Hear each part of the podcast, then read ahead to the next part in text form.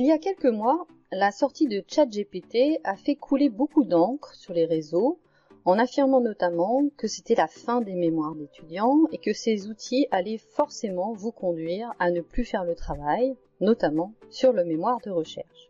Au-delà du fait que je vous sais tous consciencieux et qu'en tant qu'étudiant euh, je vous vois bien travailler, c'est aussi bien méconnaître la nature même de la pratique de la recherche en management. La recherche en management se fait depuis de très nombreuses années avec de très nombreux outils et il est important de bien comprendre comment les utiliser. Dans cet épisode, je vous détaille les types d'outils utilisés en recherche et je vous donne quelques conseils pour bien les utiliser dans le cadre de votre mémoire de recherche. Bonjour et bienvenue dans ce nouvel épisode de MDR, Mémoire de recherche, le podcast qui vous accompagne dans votre projet d'écriture d'un mémoire de recherche. Je suis Aurélie Dudésert, professeure des universités et directrice de recherche en management, et je partage ici mon expérience d'encadrante et de correctrice de mémoire pour vous soutenir et vous motiver dans ce travail. La recherche évolue avec les outils et les technologies. Et les outils et technologies évoluent avec la recherche. Ça a toujours été le cas. On dit souvent, par exemple, que Galilée n'aurait pas découvert que la Terre tournait autour du Soleil sans l'outil qu'est la lunette astronomique. Et c'est le cas dans tous les domaines de la recherche, même dans les sciences sociales comme la recherche en management. Chaque étape de la recherche est mise en œuvre grâce à des outils. Ces outils ont évolué au fil du temps et nous permettent aujourd'hui d'améliorer nos pratiques et de les faciliter. Si je prends dans l'ordre des parties du mémoire de recherche, je peux vous donner quelques exemples d'outils qui sont utilisés très régulièrement par les chercheurs en management pour faire leur travail au quotidien.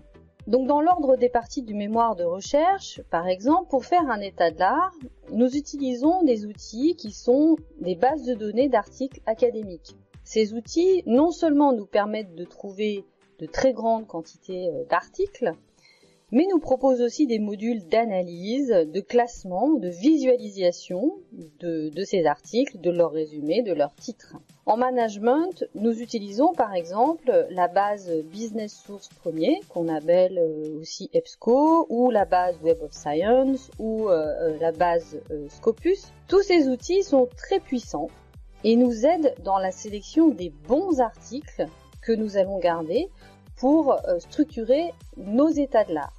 Nous gérons aussi, euh, toujours pour l'état de l'art, nos références euh, et articles avec des outils comme EndNote, qui sont des outils de gestion bibliographique et qui vont nous, par exemple, vous générer des pages bibliographiques automatiquement et faciliter ainsi un travail qui auparavant était très fastidieux puisqu'il nous conduisait à écrire à la main complètement chaque référence bibliographique sans nous tromper euh, avec le nom de page, euh, avec l'éditeur, le lieu, etc.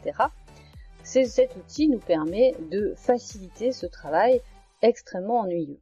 Pour la collecte de données, nous utilisons bien sûr tous les outils d'enquête en ligne, euh, les enregistrements de réunions vidéo, les outils de retranscription automatique, de traduction automatique, tout ça nous l'utilisons euh, depuis longtemps. Ça s'est évidemment accéléré ces dernières années puisque les outils sont beaucoup plus facilement euh, utilisables.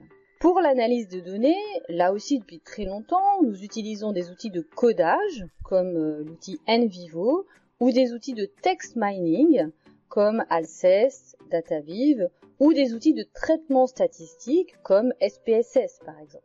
Pour l'écriture en elle-même, l'écriture d'articles ou de mémoire, c'est-à-dire la production vraiment de livrables, nous utilisons aussi des outils.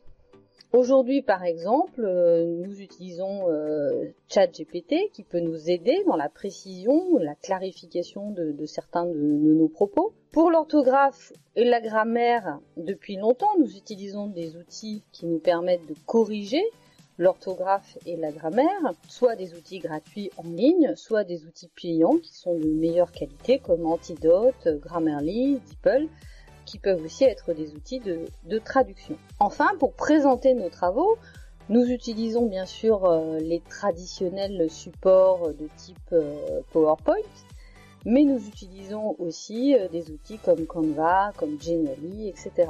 En somme, dès qu'un nouvel outil apparaît, nous l'utilisons et nous faisons évoluer nos pratiques de recherche avec cet outil. Les outils nous permettent euh, d'augmenter la qualité de nos travaux en automatisant des tâches qui nous demandaient beaucoup de temps. Alors bien sûr, pour chaque outil, il nous demande un investissement, c'est-à-dire qu'il faut que nous apprenions à nous en servir. Mais globalement, euh, ces outils nous ont permis ces dernières années d'automatiser des tâches qui étaient assez fastidieuses, comme je parlais de euh, la, génération de bibliographie automatique ou bien euh, la, la retranscription automatique. Toutes ces choses-là nous aident évidemment énormément. Ces outils nous permettent aussi de beaucoup mieux travailler ensemble, de collaborer, de dialoguer entre nous et d'échanger. Les supports numériques sont évidemment plus utiles, euh, plus efficaces pour échanger, alors que le papier euh, l'était moins. Donc depuis euh, évidemment une trentaine d'années maintenant, nous, collaborons beaucoup mieux grâce à, à ces technologies. Enfin, ces outils nous permettent surtout de nous concentrer sur le plus important, le raisonnement scientifique, sa rigueur et sa pertinence.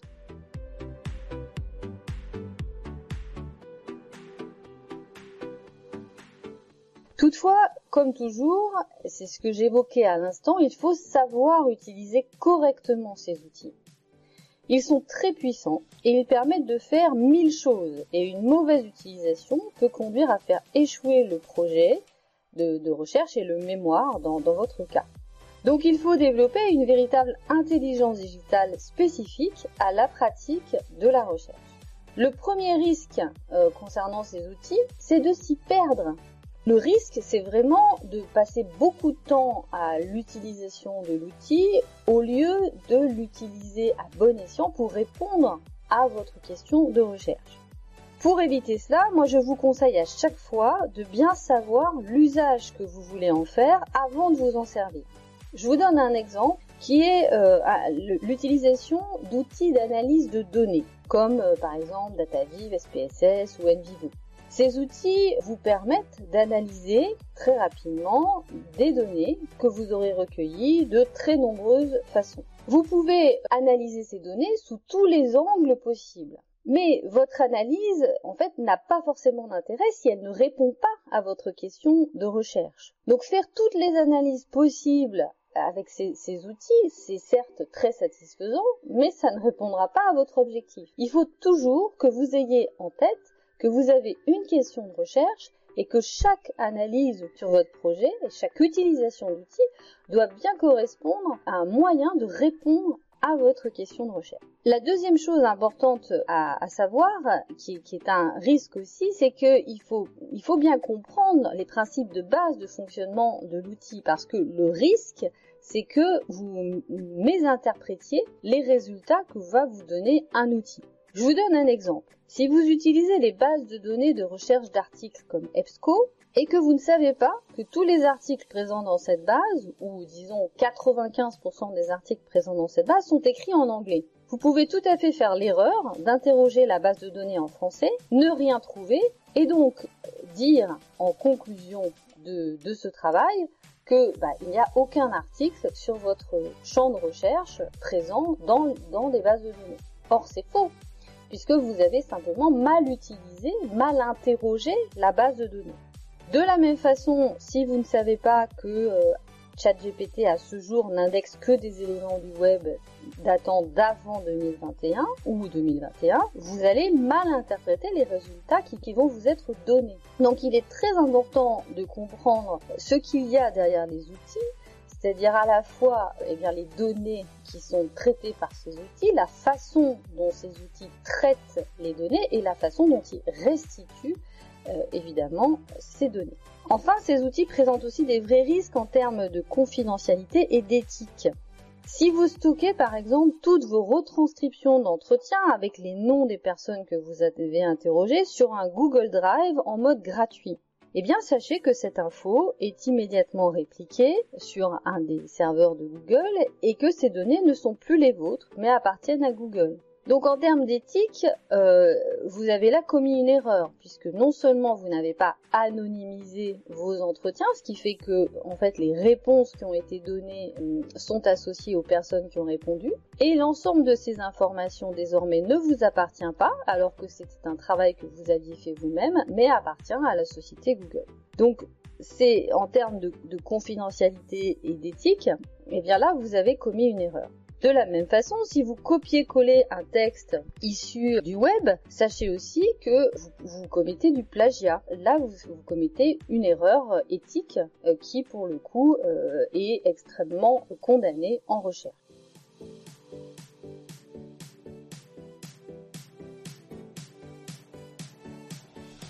Donc pour éviter ces problèmes liés à ces outils qui pourtant sont très utiles et que je vous encourage à utiliser, il faut que vous développez un véritable esprit critique vis-à-vis de chacun de ces outils. Il faut que vous connaissiez les avantages et les inconvénients de chacun de ces outils et ne pas les utiliser aveuglément.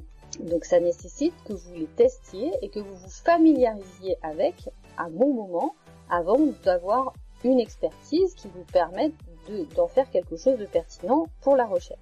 Il faut également vous interroger tout le temps sur la pertinence de leur usage par rapport à votre question et à votre projet de recherche.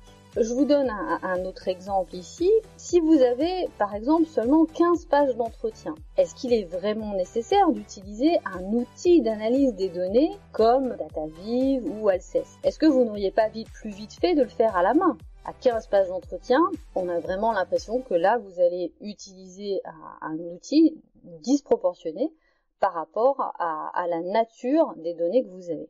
Enfin, c'est important, toujours dans l'idée de développer cet esprit critique, de bien réfléchir aux impacts éthiques de l'utilisation de ces outils pour votre recherche. Éthique vis-à-vis des situations, euh, des personnes, des entreprises que vous avez étudiées, et puis éthique vis à -vis des autres chercheurs. Est-ce que concrètement, vous dites bien toute la vérité sur l'usage que vous avez fait de ces outils et la manière dont vous les avez utilisés pour que les chercheurs soient capables de refaire derrière le travail que vous avez fait si vous utilisez ces outils? Sachez que les lecteurs qui vous liront vous demanderont toujours de justifier vos choix d'usage des outils sous ces trois angles c'est-à-dire sous l'angle de votre connaissance de ces outils. Est-ce que vous savez comment ça fonctionne? Est-ce que vous savez, est-ce que vous savez justifier pourquoi vous avez utilisé ces outils au regard de son fonctionnement? Est-ce que c'était pertinent d'utiliser ces outils au regard de votre question euh, de recherche? Et est-ce que euh, éthique, vous avez utilisé ces outils de façon éthique en respectant euh, la confidentialité, le droit d'auteur, l'éthique du point de vue euh, euh, des, personnes et des situations que vous avez observées, etc. Pour développer cet esprit critique, bien sûr, n'hésitez pas à échanger sur l'apport de ces outils avec votre directeur de mémoire. Parfois, certains étudiants pensent que les directeurs de mémoire, les directeurs de recherche ne sont pas familiers avec les outils et ne les utilisent pas.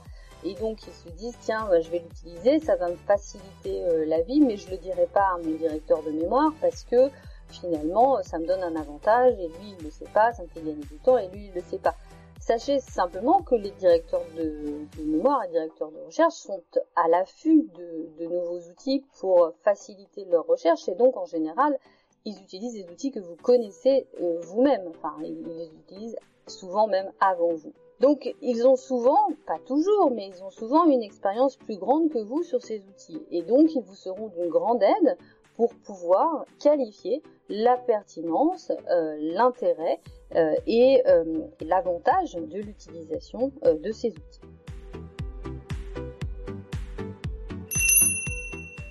En conclusion, développer une intelligence digitale pour le mémoire de recherche, c'est savoir utiliser efficacement les outils euh, de collecte et d'analyse des données, les outils d'écriture, de traduction, de collaboration, de présentation des, des travaux.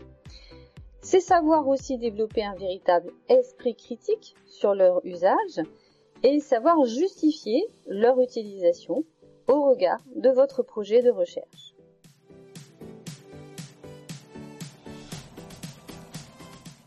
C'est ici que se termine ce septième épisode de Mémoire de recherche. Je vous remercie pour votre écoute. Bien entendu, si vous avez des questions, comme d'habitude, ou des thèmes que vous voulez que j'aborde, vous pouvez m'écrire à mémoirerecherchepodcast.gmail.com. À très bientôt! Ce podcast est disponible sur Spotify, Amazon Music et YouTube.